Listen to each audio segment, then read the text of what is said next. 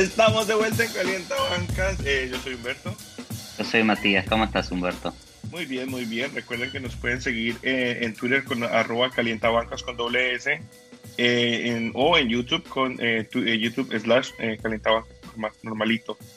Si nos escuchan, nos pueden ver en YouTube. Si nos ven en YouTube, nos pueden escuchar. Y hemos estado un tiempo sin hacer capítulo porque estábamos analizando eh, muy en detalle a los rookies, ¿verdad? A los rookies y a los sophomores. Dijimos, no, vamos a esperar para hacer un capítulo en profundidad de los jóvenes de la NBA. Eh, vamos a empezar haciendo un repasito de los jugadores de segundo año, los del draft del 2019 ya, incluido Zion Williamson y otros, y los rookies, ¿verdad?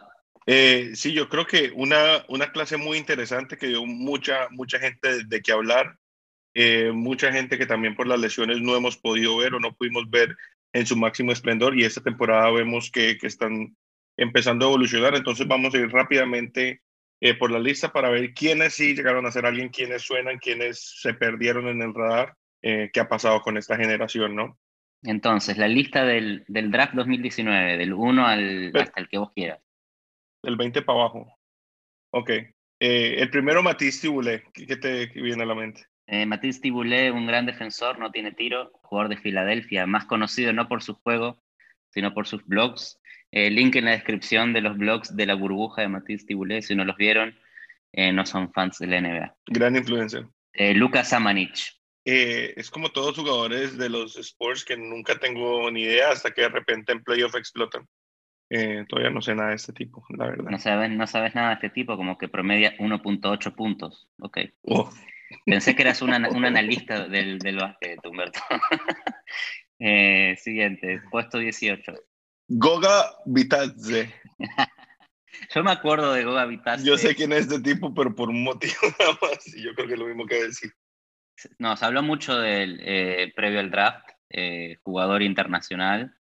Este, cayó en Indiana, la verdad no, no, tiene muchos minutos, pero sé que está en la rotación haciendo cositas, pero, pero a ver, es un puesto 18 en el draft, que puede ser cualquier cosa. Ok, no es lo mismo que yo decir, porque me acuerdo de Goga, que es el tipo que estaba sentado al lado de Zion, cuando Zion estaba rodeado de fotógrafos y al lado estaba Goga, solito, esperando que alguien le preguntara algo. Puesto 17, eh, Alexander Walker. Este te toca a vos, creo. Este me toca a mí. Eh, a ver, eh, Nickel Alexander Walker es un, excelente base de los Pelicans. Creo que el año pasado tuvo muy pocos minutos porque Alvin Gentry como coach no decidió aprovecharlo. Le dio muchos minutos a Drew Holiday, le dio muchos minutos a JJ Redick. Y Alexander Walker quedó súper atrás en la rotación, incluso atrás de, de Hart. Este año Staman Gandhi le está dando más minutos tuvo un partidazo con 37 puntos hace un par de semanas. Eh, la semana que Alonso Ball estuvo lesionado, jugó un montón, jugó bien. ¿Qué le falta?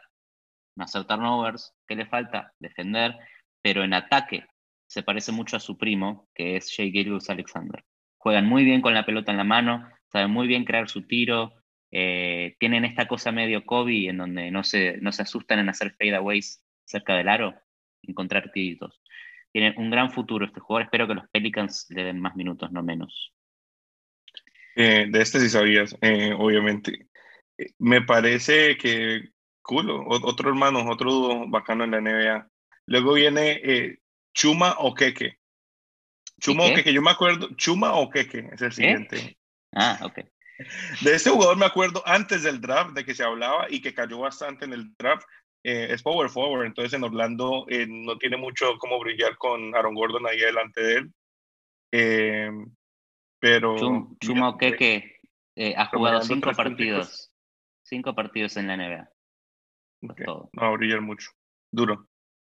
Sekou Dumbuya. Uh, se hablaba bastante también de Dumbuya. Dumbuya, Dumbuya es jugador de los Pistons. Tiene un buen lugar en la rotación no tiene miedo, pero no en boca. Eh, yo creo que es tiempo. este tipo de jugadores son como Pascal Siakam, que los ves ahí medio dormitando un par de temporadas y después pueden aparecer. Romeo Langford, eh, otro guarda en Boston, perdió la profundidad y sufrió una lesión, obviamente, entonces eh, muy difícil, muy difícil evaluarlo así. lo que vimos fue poco, también porque es una posición donde hay mucho en Boston, hay mucho guarda. Es mucho en Boston, va a estar unos hasta mitad de año out, quizás no juegue esta temporada, no sabemos. La recuperación de este tipo de lesiones, una lesión en la muñeca, que son de estas que puede pasar cualquier cosa. Al punto este que Boston draftió otro guarda, entonces no sé qué tanto le están apostando al futuro de Langford. Es verdad. Y Jalen Brown, eh, explotadísimo, promediando 20, 27, una cosa así. Eh, esta es para vos, Tyler Hero. Mi héroe, no, o sea, no, no, hay ni que hablar de él, o sea, Tyler Hero, superstar. Eh, esta temporada también eh, ha se ha perdido un par de partidos, pero los que ha jugado ha mantenido una producción alta, liderando el equipo en puntos muchas veces, eh, como que poniéndose ahí la camiseta de Butler cuando no está. Eh, lo intentaron poner de, de guarda, de point guard, como generando juego. No es su posición natural, él genera más juego recibiendo el balón más adelante. Entonces creo que cuando volvieron a ponerlo como shooting guard, eh, volvió como a la producción de la que estábamos acostumbrados. Funciona mejor como al lado de un Kendrick Nono o de un Dragish, eh, generándole juego, ayudándole también. Excelente. Y aparte, un jugador ya con experiencia de finales, ¿eh? En un añito. Y con experiencia sólida, no es como que apareció ahí a cerrar partidos de cuando todo estaba acabado, ¿no? PJ Washington, ¿te gusta PJ Washington, compañero de Tyler Hero en Kentucky. Eh, jugador es titular en, los Hornets de la Melo. Sigue siendo titular en, Charlotte y la Melo no lo es. Tocaremos después. es muy sólido. A mí me parece que es un jugador de estos que no tienen un, techo altísimo, pero van a ser contribuidores en la NBA por una década entera. Eh, buena presencia de tiro, buena presencia defensiva, eh, inteligente. PJ Washington, ojalá que haga una, una explosión más y suba un nivel, pero lo veo así como un Iggy, en un jugador de que tenga un rol así más funcional. Cameron Johnson ha promediado unos sólidos 11 puntos con tres rebotes y una asistencia. Que... Cam Johnson se hablaba mucho de él, de que había caído muy bajo. En, algún momento estuvo en discusión top 5 para el, para el draft y terminó cayendo. Eh, obviamente los fans se quejaron y ahí está, es jugador de North Carolina, así que tiene como muchos fans por detrás que lo hypean a mí me parece que les falta cocinar.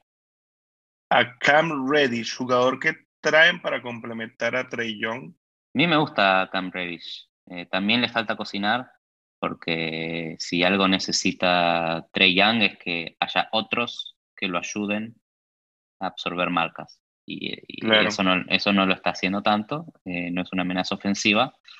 Este, a mí me gustaría tener un Cam Reddish en mi equipo, de estos jugadores que no se te quejan tanto, que hacen lo que tienen que hacer, pero joven. Luego está Rui Hachimura, del que en algún momento esperé algo, pero que eh, desafortunadamente no pasó nada, o por lo menos no pasó nada como, como es normal con los Wizards. Está en el peor equipo de la NBA, pobre, pero eh, para mí es otro de estos jugadores, es, es, como una situación similar a la de Cam Reddish, pero creo que Hachimura tiene eh, de las mejores defensas de este draft. Eh, tiene un juego en transición muy interesante. necesita salir de equipo, es lo que querés decir. O no, necesita quizás, a ver, se va Bradley Bill de los, de los Wizards, le queda un poco más de responsabilidad y a ver qué pasa. Eh, son un equipo muy extraño los Wizards en este momento, con Westbrook ahí lesionado, con Bradley Bill frustrado, con la salida de John Wall, que encima cuando juega contra, contra Washington les clava 30 puntos. Es un equipo que tiene que detonar y volver a empezar. Y Hachimura puede ser uno de estos jugadores que se queden. Jackson eh, Hayes. Jackson, Hayes. vengo vendiendo a Jackson Hayes hace tiempo. Eh, ¿Por qué? Es un pivot en los Pelicans que es inconsistente, pero cuando era chico era base, como Anthony Davis. Entonces tiene un tiene muy buen manejo de pelota con sus manos. A mí me gustaría que algún día lo dejen de usar como pivot y que lo saquen un poquito más para afuera, eh, al perímetro, a ver, a ver si puede crear un poquito más.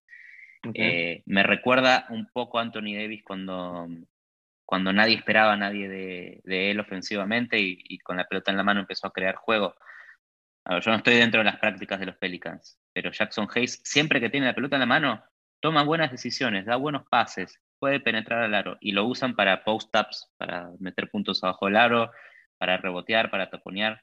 Yo le daría un poquito más de rol a, a Jackson Hayes, futuro All-Star. Ok. Duro balancearlo cuando intentan darle también minutos a Ingram, minutos a Zion. Eh. Es, complicado, pero lo, logrará algún día que están mandando no estén más en el equipo y no jueguen al básquet de los 80.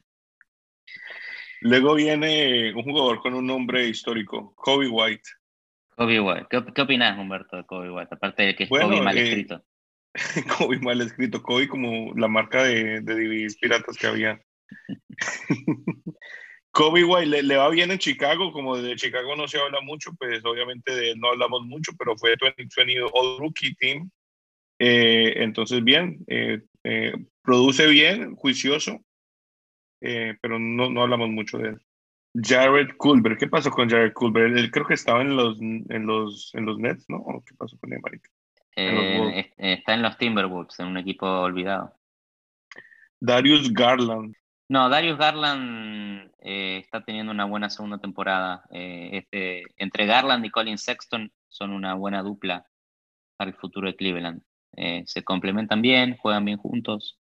es un gran tirador de tiros libres, quizás de lo mejor que hay en la NBA, que es importante, que no hay muchos que, sean así, es como un Nash, te, mete 9 cada 10. Eh, y eso a mí me da a hablar de que puede ser un excelente triplero para el futuro. Ahora está promediando 38%, veo acá. Por lo tanto, amenaza de triple de triple para el futuro de Cleveland. Muy bien de Andre Hunter, es otro jugador del, del núcleo joven de Atlanta.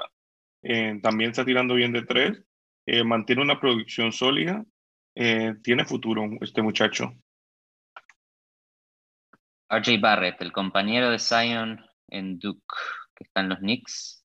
Está en los Knicks. También ah, el año pasado tuvo un par de lesiones, no jugó mucho de los partidos y obviamente no fueron a la burbuja. esta temporada mantiene una producción sólida eh, no sé qué pasa con los Knicks, si va a pasar algo algún día con los Knicks. los Knicks tienen la inconsistencia de siempre, que empezaron muy bien con Julius Randle rompiéndola y después bajaron el nivel. Pero creo que RJ Barrett está siendo el jugador que pensábamos que iba a ser la temporada pasada. Finalmente está teniendo partidos importantes, está teniendo responsabilidad. Eh, como, como a todo jugador joven de estos que tiene que mejorar el tiro, lo tiene que mejorar, es inconsistente, pero puede ir bien abajo del aro, puede tener eh, posesiones defensivas interesantes. Y en los Knicks, que son el mejor lugar para ir a equivocarte, RJ Barrett tiene, tiene potencial. Yo creo que puede hacer eh, saltos importantes, así como los de Jalen Brown, en donde mejora su producción año a año y, y de repente te encontrás con un jugador completo. Bastante techo. Eh, jugador, luego viene un jugador muy emocionante, eh, pero que en este momento está en pausa, ya Morant. lo dejo. Eh, Rookie of the Year, una impresionante lesión este año, empezando la temporada, pero que ojalá pinta que se va a recuperar para la próxima temporada. ese tipo dominó, dominó las canchas el año pasado, es impresionante de ver, es como un Russell Westbrook un poquito más, más atlético. Eh, ojalá se recupere pronto. Ya y, y, Memphis empezó bien la temporada, ¿eh? que es lo que a mí me hubiera gustado que sea un equipo como los Pelicans este año y no lo son. Todavía con récord positivo, con posibilidades de entrar a playoffs y de tener experiencia de playoffs, que es importantísimo para, para un jugador joven. Y pasando al número uno, Zion, Zion Williamson. ¿Qué se puede decir de Zion? A ver, todo el hype que tenía de Duke es normal cuando hay un jugador que hace las cosas que hace en college. Eh, a mí me parece que ofensivamente Zion es lo que creíamos. Es una bestia. Eh, puede meterle un punto abajo el aro a cualquier jugador de la NBA. Me pones a LeBron, me pones a Rudy Gobert, me pones a Kawhi Leonard, no importa. Él bate, choca y le emboca. Está con un porcentaje de tiro que está casi en los 60 y, no son eh, tiros asistidos en donde la emboca solo. No, no, no, es él creando su tiro enfrente de, de una pintura bien poblada. ¿Qué le falta? Animarse a tirar triples porque no es malo, pero no tiene esa confianza. Juega con Stan Mangandi que no te incentiva a hacerlo. Y, eh, y a nivel defensa es eh, una vergüenza el juego de Simon Williamson. Es una vergüenza. Toda esa explosión que tiene ofensiva, que vos lo ves explotar para un lado, yendo para el otro, los defensores quedan viendo, es lo mismo pero al revés en defensa. No importa quién le pongas enfrente, le hace un par de dribbles y Zion se queda mirando. Eh, es falta de comprensión de cuándo y cómo rotar, es falta de reacción lateral, porque yo creo que es bueno explotando cuando sabe para dónde va, pero no es tan bueno explotando cuando tiene que reaccionar. este, y después el otro tema de, de, las lesiones que tuvo el año pasado, que quizás sí le estén afectando un poco físicamente y no sea el de Duke, que saltaba, ponía la cabeza arriba del tablero. Mm. Y es raro viniendo de un equipo de Bangundi que normalmente ponía mucha presión en la defensa, eh, o había mucha expectativa de eso. También es tiempo, yo creo que si le das un par de años a Zion va a ser mejor defensivamente, porque... Necesita un campamento con Draymond Green. Necesita algo, porque lo que me preocupa a mí es que no está poniendo las ganas defensivas, que antes, que incluso en el Summer League las ponía, cuando iba y robaba la pelota con las dos manos, eso no lo veo más. Y no sé También es que es difícil, men. Ya no está jugando con gente del G-League ni, ni de college. Obviamente hay que acostumbrarse a que no todos vienen con esa mentalidad defensiva. Exactamente, pero la cabeza la tiene porque ofensivamente toma unas muy buenas decisiones, da pases que ni en la tele los ves. Es como, uff, encontró ese tipo que iba corriendo. Es muy inteligente como jugador ofensivamente. Defensivamente no sé si son ganas, no sé si es que los Pelicans le dice le dicen que se quede tranquilo para cuidarlo, pero no está rindiendo defensivamente y siendo el primer pick del draft, siendo un jugador franquicia, necesita jugar bien de los dos lados. También no sé si el equipo se está enfocando ahorita más en Ingram y eso también eh, de repente te, te desestabiliza cuando el juego ya no pasa por él y estaba acostumbrado a eso. Pasa mucho más por Ingram y es un juego mucho más lento. Antes eh, con, con Alvin Gentry era un juego en contraataque en donde le daban la pelota a Zion en el contraataque y se posteaba contra el defensor que, le aparecía, que muchas veces era un mismatch. Ahora no, ahora es más Zion agarrando la pelota en la línea 3 y penetrando, chocando contra cinco personas y invocándola. Claro, es un eh, básquetbol de media cancha, mientras antes veíamos a Alonso Ball tirando los pases de cancha a cancha todo el tiempo eh, y alimentando a Zion al otro lado. Esa es otra de las razones por la cual Alonso no está rindiendo en los Pelicans. Eso es para otro día. Porque hablando de Alonso, vamos a hablar de los rookies, de su hermano, Lamelo, Lamelo Ball, eh, jugador de los Charlotte Hornets, eh, el jugador franquicia de los Hornets. Eh, y claramente mejor que su hermano. Creo que a este punto ya, ya podemos decirlo no, o todavía hay que darle más tiempo. esto recién empieza. yo creo que está teniendo más atención positiva que su hermano, seguro. Eh, por el día del triple doble, porque está en un Y una cosa, una cosa que es trascendental, no está la barbol por ningún lado. Esto a mí me parece importantísimo para que el muchacho pueda desarrollarse tranquilo. Eh, a mí me gusta la Melo, me gusta porque da pases locos y yo soy fan de los pases locos. También hace 10.000 turnovers por partido, pero ya aprenderá a cuándo dar pases locos. Normal, y normal para un jugador de primer año. Este, pero es un base altísimo, mide 6 pies, 8 eh, pulgadas, que es como la misma altura de Magic Johnson. O sea, es un base de la misma altura de Magic Johnson. ¿Es el próximo eh, Magic? Eh, o, la misma altura de LeBron también. Tiene, tiene tamaño que le permite ir a buscar rebotes ofensivos y defensivos sin problema. Este, pero es ágil como un base, porque es rápido, se escurre, puede penetrar y, y dar pase con pique. Este, le falta, como lo decía el coach de los Hornets, eh, le falta defensa.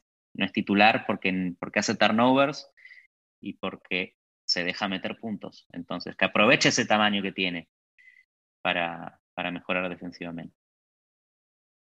Eh, como cositas, ¿no? Que curiosidades para, para anotarle a la Melo. Lidera a, a, los rookies en, total de, en la totalidad de puntos, rebotes y asistencias y robos eh, cosa que no es normal, y que creo que pocos, pocos rookies eh, hacen eso. También en sus promedios es primero en casi todo, excepto en, en, anotaciones, donde Anthony Edwards está por delante de él. Entonces, como que toda la, todo lo que habla y todo eso, ese flashiness que tiene lo respalda con su juego, ¿no? Y aparte de ser el jugador más joven en, en hacer un triple doble, que no es poco, ¿no? Y es el único triple doble de rookies esta temporada. Y acá es el debate, porque eh, la Melo seguro sea Rookie of the Year. Seguro. seguramente lo gane. Pero quien para mí tiene más techo en esta clase es James Wiseman, que la verdad no lo pudimos ver jugar en college porque se jugaron eh, una semana de partidos. Antes de que hables de él, yo creo que hay una distinción que los pone en, puntos diferentes y es una cosa es ser rookie en un equipo eh, donde sos la estrella, como le está pasando a la Melo, y otra cosa es ser rookie en un equipo donde llegas a cumplir un rol, que me parece mucho más difícil brillar en esa segunda opción, ¿no? Donde tenés que cumplir un rol y, y lo, eh, y, superar las expectativas, eso me parece más difícil. Ahora sí, dale. Es, es gigantesco James Wiseman y hace, ya como rookie, hace casi todo decentemente bien.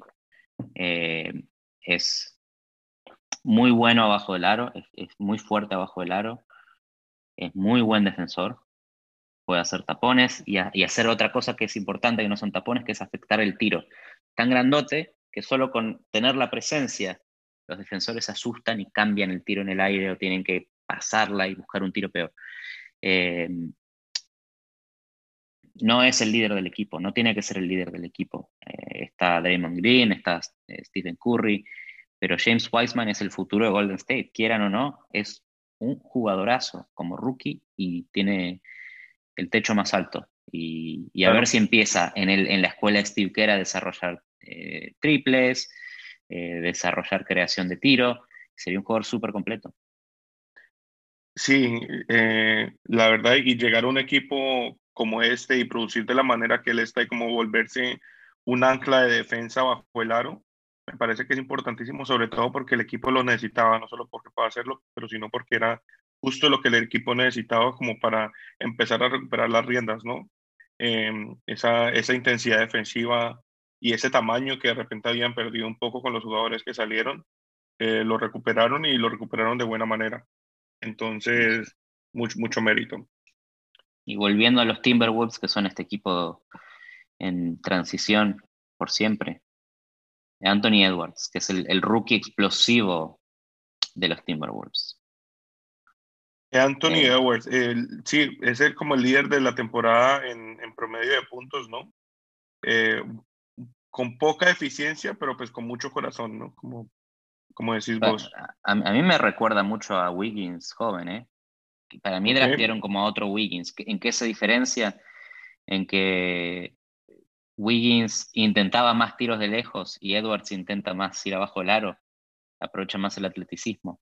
Pero los dos son parecidos, son jugadores muy atléticos, jugadores que no tienen buen tiro, jugadores que no eh, ponen tanta energía defensivamente, jugadores que no necesariamente toman buenas decisiones, eh, pero que son como facilitadores atléticos que te pueden eh, un poco motivar al equipo en momentos en donde te clava una volcada o te hace un robo importante. Le falta mucho a Anthony Edwards. Eh, yo te juro que esperaba, de, todo el hype que tenía, esperaba más de Anthony Edwards como rookie. Eh, es un pésimo tirador, es pésimo, pésimo tirador. Poca eficiencia. que eso también puede ser falta de confianza, es una temporada diferente también con los estadios vacíos. Obviamente hay que darle tiempo. Eh, empieza mostrando la actitud, por lo menos, pero también eh, tiene, que, tiene que trabajar mucho más su defensa, ¿no? Cole Anthony, el hijo de Greg Anthony, periodista de NBA TV, ex jugador de la NBA, eh, jugó con los Knicks en la final, si no me equivoco. Cole Anthony me gusta. Más allá Tiene perfil de All-Star. Tiene perfil de All-Star. Vos lo ves que pone tiene, las, tiene esas cositas que tienen los grandes jugadores, que son los movimientos con el cuerpo que existen y que no existen. Estos amagues que tienen la pelota, que lo tenía Kobe, por ejemplo, que te hace un, movimiento de cabeza y el defensor come. Y con Anthony, directo al aro, eh, eh, camino abierto al aro. Estas son las cosas que no te puede enseñar nadie, que son instintivas en el básquet. Y es buen triplero, es buen anotador, tiene buen físico, está en un equipo en donde eh, Nikola Vucevic se ocupa de meter la gran cantidad de volumen de puntos, entonces no tiene esa responsabilidad. Yo creo que si estuviera en un equipo con, que no tenga anotador, estaría quizás siendo el líder de puntos en, de rookies en, esta temporada, porque tiene todas esas herramientas que vos ves que, que son las mismas que hasta tenía Jason Tatum cuando era rookie, que vos lo veías, viste que tenía esta, esta facilidad para poder inventarse tiros, para que cuando estaba el tiro abierto lo embocaba. Eh, Cole Anthony, eh, a ver, eh, no es eficiente aún, es rookie, no es eficiente, pero tiene esas herramientas que a la larga lo van a hacer eficiente. Correcto. Eh, hablando de rookies eficientes, ineficientes, luego está Tyrese Halliburton, jugador del que se habla muy poco porque está en los Sacramento Kings, pero que es lo opuesto que eso que decimos de, de Cole Anthony, es un jugador extremadamente eficiente y creo que por eso vale la pena mencionarlo y como ponerle atención. Eh, está de noveno en la NBA entera, no solo en los, en los rookies, sino en la NBA entera con 63.7% entonces de jugadores que por lo menos han intentado 100 tiros. Entonces no es poco y vale la pena ponerle cuidado a este tipo de jugadores también. Puede, si tiene eh, porcentaje de tiro 50, 49, 81, puede entrar a, como rookie está cerca del club del 50, 40, 90, que está Nash, que está la Bird, ese el club Hay jugadores que tienen ese tiro como mecánicamente incluido en su ADN, no sé, como que ya viene listico, que, que también me, me, parece que es un poco de, de lo que puede ser Tyler Herro, pero bueno. Porque se llama Tyrese. Luego está Maxi, eh, que no me acuerdo el apellido, pero es un jugador. Maxi López, ¿qué es esto? Maxi López, el rookie de Filadelfia. Eh, este tipo es el segundo Kyrie Irving, eh, la, la, segunda avenida de Kyrie Irving. Un jugador súper impresionante de, ver cómo ataca el aro, como con esa misma explosividad que tenía Kyrie cuando era rookie.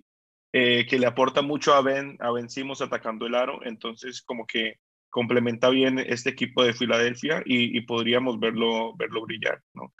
Casi 40 puntos le, le metió a los Nuggets en estos días. Y hay uno más para mencionar, porque podemos hablar un año y medio de rookies de sophomore, como no, no hablamos de claro. Colin Sexton, que eh, es un crack, es un crack en, en Cleveland, eh, está promediando casi 25 puntos por partido y siendo el líder del equipo. Eh, se transformó, este, este chico se transformó en un potencial superstar, o Michael Porter Jr., que es eh, eh, el, parte del, del, Big Three, si querés, de Denver con, con Jokic y con Murray, y él es el tercero. Pero vos me querés hablar de uno más que elegiste, que es Peyton Pritchard. Hablame de Peyton Solo porque nos lastimó, nos lastimó y nos, y nos tiró un 3 que nos acabó un partido contra el Heat eh, y se me quedó en la mente porque está llenando el puesto de Kemba Walker en un equipo de donde se espera mucha producción en, esa posición. Entonces me parece que de un rookie como que cumplir ese rol y cumplirlo bien, eh, está tirando más de 40% de tres, eh, saliendo de la banca o, por lo menos cumpliendo un rol que, que no, donde no esperaba ser titular. Me parece que, que vale la pena ponerle cuidado cuando le tenga más oportunidades, ¿no? Muy bien, y hasta acá llegó el profundísimo análisis en detalle, que estuvimos eh, un mes viendo videos de estos jugadores. Eh, o sea, pero en slow motion, analizando todas las jugadas desde todos los ángulos, tenemos acceso al, al footage de cámaras de todo 360 de la NBA eh, y hemos hecho, hecho todos estos análisis para ustedes. Muchas gracias. El otro, el otro día vimos cómo, cómo Maxi elige en defensa eh, cuando le hacen una cortina ir por atrás en vez de ir por adelante, muy interesante. Claro, en el elbow, ¿no? Sí, en el codo, expliqué por detrás de la cortina, eh, hermoso. Bueno, esto, eh, escríbanos, dejen un comentario, síguenos en Twitter, arroba calientabancas con dos S o acá en YouTube si nos están mirando, en cualquier plataforma de audio de podcast nos pueden escuchar. Este, y, aquí, acá estamos, el básquet sigue, es una temporada extraña, con partidos suspendidos por, por, todos lados, por esa cosa que no podemos mencionar, este, que todos sabemos. Y esperemos que la, que la NBA pueda seguir avanzando y pueda seguir terminando y que eh, no se sigan contagiando los jugadores. Y no es que no queramos mencionarlo porque no nos atrevamos, es que YouTube no nos deja, quiero aclarar eso no, nos dejan. Esto es, eh, el señor YouTube es una, una, gran, una gran corporación que censura a la gente. Por nuestra protección, gracias, señor YouTube, por protegernos de hablar lo que no debemos. Humberto. Gracias, te cuida.